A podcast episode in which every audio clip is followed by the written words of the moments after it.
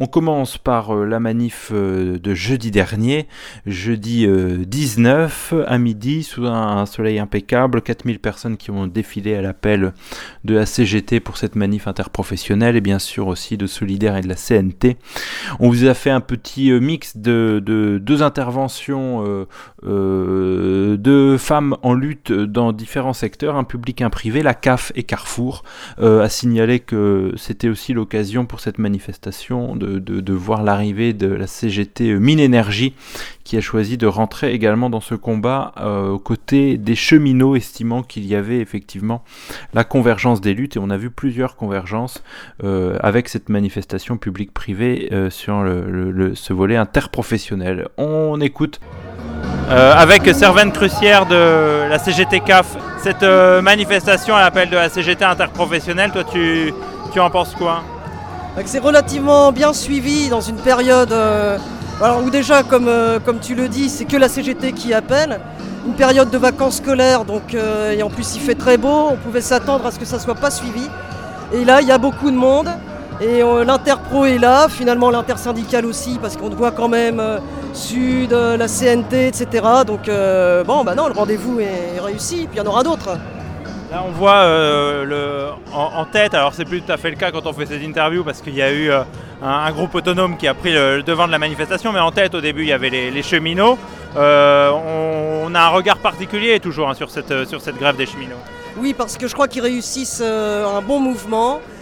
Qui finalement sensibilise la population, qui croit peut-être un peu moins aux racontards du gouvernement. Euh, se trouve sensibilisés par cette cagnotte aussi qui grimpe euh, tous les jours. Euh, ça donne envie de les voir gagner, je pense, et même pour ceux qui sont dérangés par les grèves, je ne vois pas vraiment d'aigreur et de, comment dirais-je, de colère véritablement contre les cheminots. Donc c'est bien, il faut essayer de garder ce mouvement en tête pour comprendre comment on peut avancer ensemble et qu'on est tous concernés par les services publics, pas seulement quand on y travaille. Comment ce mouvement peut tenir face à un président euh, qui, droit dans ses bottes pour faire penser à un Premier ministre en 95, dit je ne bougerai pas d'un iota bah, Ils le disent tous. Il va pas nous dire maintenant, bon, bah, si ça continue encore deux semaines, je vous donne tout. Bon. Il est droit dans ses bottes et en même temps il va tellement loin, tellement vite. Je me dis, est-ce qu'il a le souffle pour tenir cinq ans comme ça? À un moment donné, ça peut que craquer. Il n'est pas suivi, même la République en marche commence à se désolidariser sur certains points. Euh, je pense que la population n'est pas dupe et euh, ça a été, je crois, le président qui a baissé dans les sondages le plus vite après l'élection. Et je ne pense pas qu'il pourra remonter avec ce qu'il dit. Les gens ont bien compris, on supprime l'ISF, on augmente la CSG. C'est la CSG, c'est pour les retraités, mais dans le même temps, on dit aux salariés qu'il va falloir travailler un jour de plus euh, férié pour aider les retraités. En fait, il a oublié que la Sécu existe. On, on cotise pour ceux qui sont à la retraite pendant qu'on travaille, puis à la retraite, on a le, paiement par ceux qui travaillent. C'est le principe. Si on casse ça, on casse tout le droit des retraites, de la caisse d'assurance maladie, de la caisse d'allocation familiale, etc.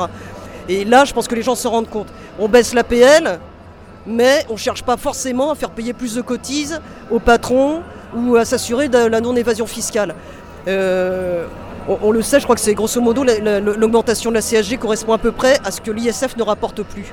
Donc c'est bien, les riches ne payent plus, les pauvres paieront. Euh, bon, et ça ne tiendra pas et, les gens sont, enfin, en ont conscience. Donc euh, c'est comme ça qu'on peut gagner.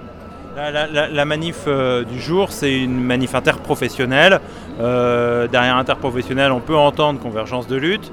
Est-ce que toi, tu as une analyse sur, sur ce genre de, rassemblement et sur la convergence des luttes Est-ce qu'elle a lieu? Bah, Elle a lieu, oui, quand même, un peu. Après, on pourrait souhaiter qu'elle soit plus repérée, mais je pense que pour nous qui sommes militants, elle est évidente et elle est claire. Maintenant, il faut voir euh, comment euh, faire comprendre à tout un chacun, salarié, chômeur, retraité, étudiants aussi, comment on est tous reliés les uns aux autres et que c'est la même politique qui crée les mêmes effets. Qu'on soit dans le privé, dans le public, intérimaire, en CDI, etc., c'est les mêmes problèmes. C'est-à-dire, comme je, viens juste de le dire, on retire aux pauvres ce qu'on a donné aux riches. Et ça, forcément, ça nous coûte. Ça ne crée pas d'emploi ou alors que de l'emploi précaire. Donc on cotise peu, donc on a besoin d'aide, donc on fait de plus en plus de dépenses en aide sociale, dirons-nous, alors qu'il y a de moins en moins de recettes euh, qui rentrent.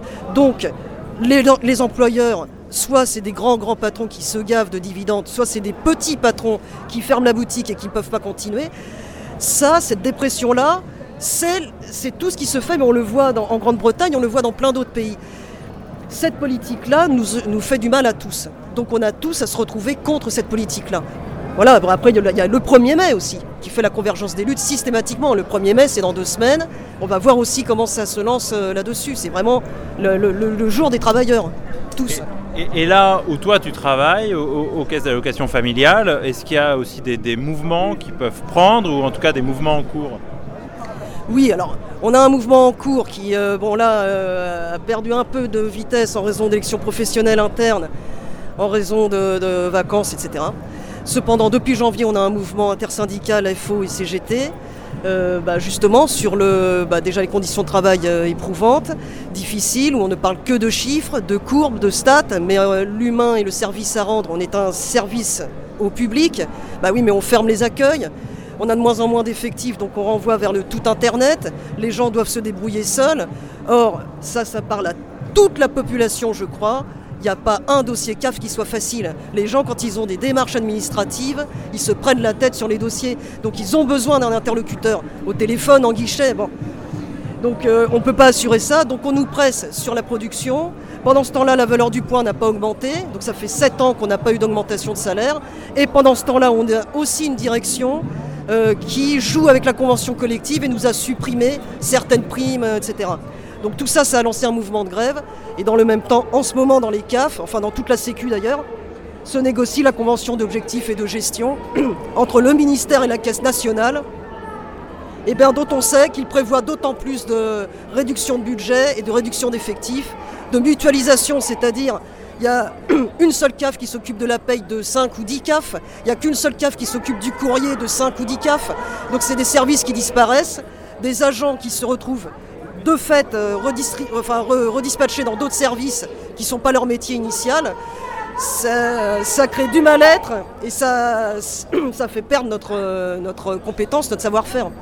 Et euh, les agents de la CAF, ils ont un regard sur euh, les manifs en cours, un regard particulier Est-ce qu'ils arrivent à faire des parallèles avec eux, ce qu'ils vivent? Alors, on, s'arrange pour le faire en assemblée générale, on le fait tous ensemble à ce moment-là. ils ne sont pas dupes, les collègues. ils voient bien que pour eux, c'est de plus en plus difficile. Et oui, ils entendent forcément parler des cheminots, des EHPAD, des hôpitaux, comme tout le monde. Toutes les grandes luttes qui ont apporté de petites victoires, c'est quand même ça pour se donner euh, confiance, pour se dire, enfin, c'est l'espoir qui nous manque, c'est le possible, l'impression qu'on n'a pas la force ou la possibilité de gagner. C'est ça qui des fois nous rend un peu euh, euh, timide, un peu inquiet sur le devenir. Il faut gagner pour avoir encore plus confiance et encore plus gagner. Du coup, pour les EHPAD comme pour Saint-André ici, on s'aperçoit qu'ils ont réussi à obtenir quelque chose. Donc bien sûr, je m'appuie là-dessus avec mes, copains FO et CGT pour euh, motiver les collègues à la CAF. Mais ils le sont, on est en train de construire un mouvement inter-CAF, peu à peu, puisqu'on est tous logés exactement à la même enseigne. Donc euh, oui, nous on va la faire, cette convergence des luttes. Merci. Merci Servan, euh, crucière de la CGT CAF.